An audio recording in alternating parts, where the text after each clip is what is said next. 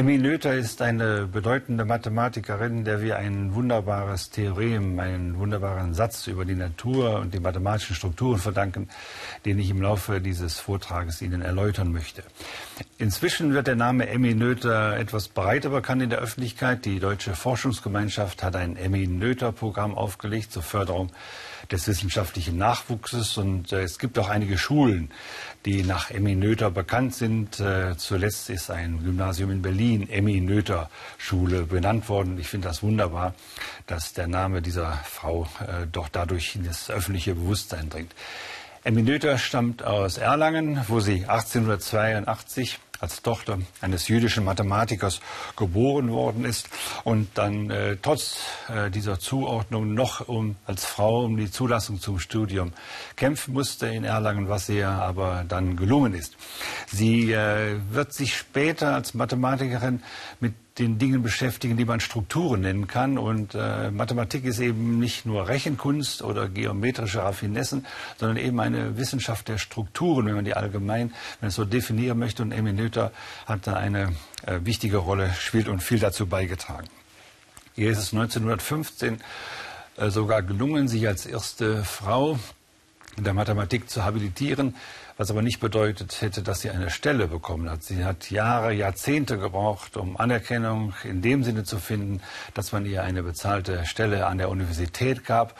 Und viele Mathematiker, also aus dieser Männerwelt damals, waren der Meinung, dass eine Frau dann nichts zu suchen hatte und man sozusagen ein eigenes Zimmer, einen eigenen Raum für sie äh, zur Verfügung stellen müsste, damit sie den Männern nicht in die Quere kam, bis der große Göttinger Mathematiker David Hilbert in einer burschikosen Art gesagt hat, ein Mathematikseminar sei keine Badeanstalt und da könnten sich Männer und Frauen in denselben Räumen aufhalten. Also solche Sprüche mussten damals noch gesagt werden.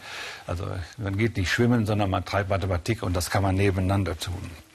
Es ist eigentlich kurios, wie albern Männer sein können, wenn es um solche doch eigentlich äh, zivilen, humanen Fragen geht.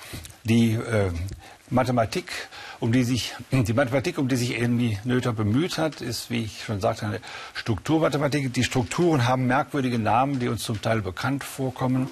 Da ist von Körpern die Rede, von Ringen die Rede, da ist von Restklassen die Rede.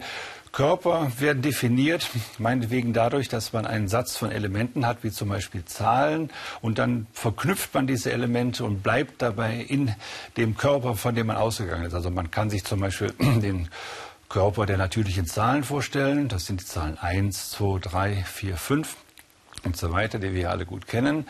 Man definiert Operationen in diesem Körper, zum Beispiel eine Addition. 1 plus 2 ist 3, 5 plus 7 ist 12. Man kann auch eine weitere Operation hinzufügen, die Multiplikation. Also 4 mal 7 äh, kann man dann rechnen. Und man kann, äh, und dann definiert man noch sogenannte Einheitselemente der Operation. Also bei der Addition wäre das die 0. Wenn ich eine Zahl mit 0 addiere, ändert sie sich nicht. Und bei der Multiplikation wäre es die 1. Wenn ich eine Zahl mit 1 multipliziere, ändert sie sich nicht. Und so kann ich allgemeine Strukturen in der Mathematik definieren, Körper, mit denen man dann tatsächlich operieren kann. Und Emmy Noether hat da dazu beigetragen und dann auch eine Doktorarbeit dazu geschrieben. Die hat allerdings einen sehr komplizierten Namen, nämlich da geht es um ternäre biquadratische Formen.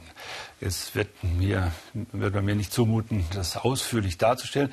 Es geht um ternäre Dinge, das heißt um Sätze, um Dinge, die man durch drei Zahlen bezeichnen kann. Die müssen in einer gewissen Weise biquadratisch sein. Das heißt, es gibt ja also auf jeden Fall quadratische Formen dabei, aber ich will das nicht im Weiteren ausführen, denn Emmy Noether selbst hat davon gesprochen, dass ihre Doktorarbeit Mist sei, ein Formelgestrüpp sei und nicht wirklich äh, für jemanden außerhalb der Mathematik äh, von Interesse sei. Also das gehört, man ist äh, so etwas, was vorkommen kann, dass mathematische Spezialisierung oder auch andere derart detailreich sind, dass die Außenstehenden äh, da kein Interesse daran entwickeln können oder eben Wochen brauchen, um sich diesem Feld zu nähern. Aber man kann etwas Allgemeines sagen, was dabei eine Rolle spielt. Es ist natürlich wie immer, dass äh, man, wenn man solche Körper hat oder Strukturen, dass da Operationen definiert werden. Und bei den Operationen gibt es eben Dinge, die unverändert bleiben. Also zum Beispiel bei der äh, wenn ich eine Zahl mit der Null addiere, dann bleibt die Zahl unverändert. Und diese Sachen, die dann unverändert bleiben, das spricht man dann manchmal von den Invarianten. Und äh, es gibt, werden immer wieder Versuche gemacht, Theorien äh, dadurch zu verstehen, dass man nach den Invarianten sucht, die in solchen Theorien eine Rolle spielen. Das hat eine große Tradition in der Physik. Als die Physik anfing, ernsthaft Versuche zu machen, Gesetze aufzustellen. Gesetze sind ja letzten Endes dann mathematisch formulierte Aussagen über die Natur. Da hat man auch gemerkt, dass man versuchen müsste, nach Invarianten zu suchen. Und der Erste, der das getan hat, war der Italiener Galileo Galilei, dem aufgefallen war, dass zum Beispiel dann, wenn ich auf einem Schiff bin, das gleichmäßig bewegt ist, äh, ich das Fallen eines Gegenstandes beobachte, ich dasselbe beobachte, wie wenn ich auf einem auf dem Hafen bin und gar nicht bewegt bin. Das heißt, wenn ich jetzt ein Gesetz aufstelle, dass das Fallen dieses Körpers, mit dem ich beschäftigt bin, beschreibe, dann darf das Gesetz nicht berücksichtigen, ob ich auf einem Schiff bin oder auf einem, im Hafen, denn es ist ja dasselbe Fallen. Es muss auch dasselbe Gesetz sein. Und dazu, da muss dann eine Invarianz in den Gesetzen sein. Das heißt, die Gesetze müssen so beschaffen sein, dass sie unabhängig von diesem Bewegungszustand des Beobachters äh, sind, formuliert werden können. Und das ist, das nennt man dann die Galilei-Varianz oder die Galilei-Invarianz und die ist eine groß grundlegende Bedingung an physikalische Gesetze. Es stellte sich dann später heraus im 20. Jahrhundert, dass diese Galilei-Invarianz nicht durchgängig äh, gilt, sondern dass man da ab und zu mal raffiniertere äh, Vorschriften einsetzen muss. Dann spricht man von der sogenannten Lorentz-Invarianz und dabei entsteht dann die Relativitätstheorie. Aber das ist jetzt äh, viel zu weit fortgeschritten. Insgesamt ist klar, dass man zwischen Mathematik und Physik versuchte, ein Wechselspiel zu initiieren. Die Mathematiker äh, lieferten die Sprache, in der dann die Physiker versuchten, ihre Gesetze zu formulieren. Und es entwickelte sich im Laufe der Zeit so ein Wechselspiel zwischen der mathematischen Sprache, der mathematischen Verbesserung der Sprache und den physikalischen Fragestellungen heraus benützte zum Beispiel die Wissenschaft der analytischen Geometrie, um Planetenbewegungen besser in den Griff zu bekommen. Und so war insgesamt, konnte man mit Spannung erwarten, ob es da ein Wechselspiel des Verständnisses zur verbesserten Einsicht gibt, wenn Mathematik und Physik besser aufeinander zugingen oder besser miteinander zurechtkommen. In diesem Bereich machte sich dann auch Emmy Noether vor allen Dingen zu schaffen. Und äh, sie arbeitete vor allen Dingen etwa um 1920 über invariante Varianzprobleme, Variationsprobleme. Das heißt, äh, das Raffinierte ist daran, dass man immer versucht, äh, bei den Untersuchungen auf die Variationen einzugehen, die natürlich immer kommen.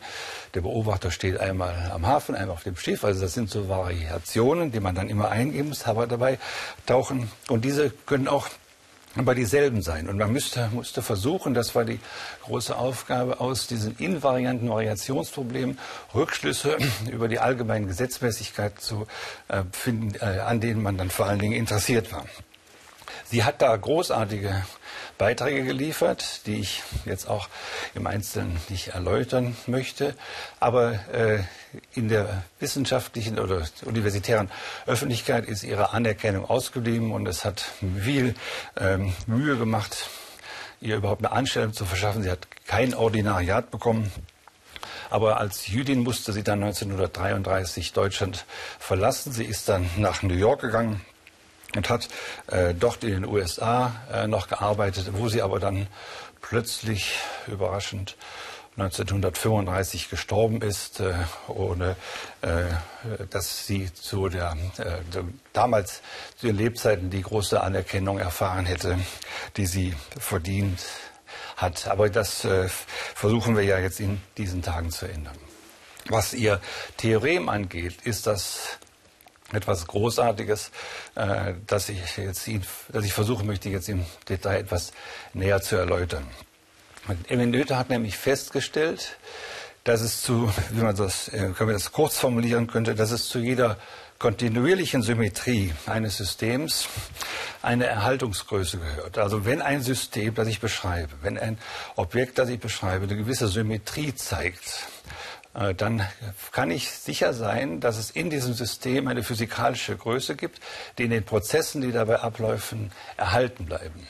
Also Symmetrien ist das, was man im allgemeinen Sprachgebrauch in der Physik dafür einsetzt, wenn die Mathematiker von Invarianz sprechen. Zum Beispiel, wenn Sie ein Spiegelbild betrachten und das Spiegelbild ist genauso wie das Original, dann spricht man von einer Spiegelsymmetrie. Und Sie können auch sagen, dass das Bild invariant ist unter der Operation des Spiegelns. Was sind halt kompliziertere Ausdrücke für einen und selben Sachverhalt, den man ja versuchen möchte, nicht nur an dieser speziellen Weise festzuhalten, sondern in seiner allgemeinen Form äh, zu verstehen.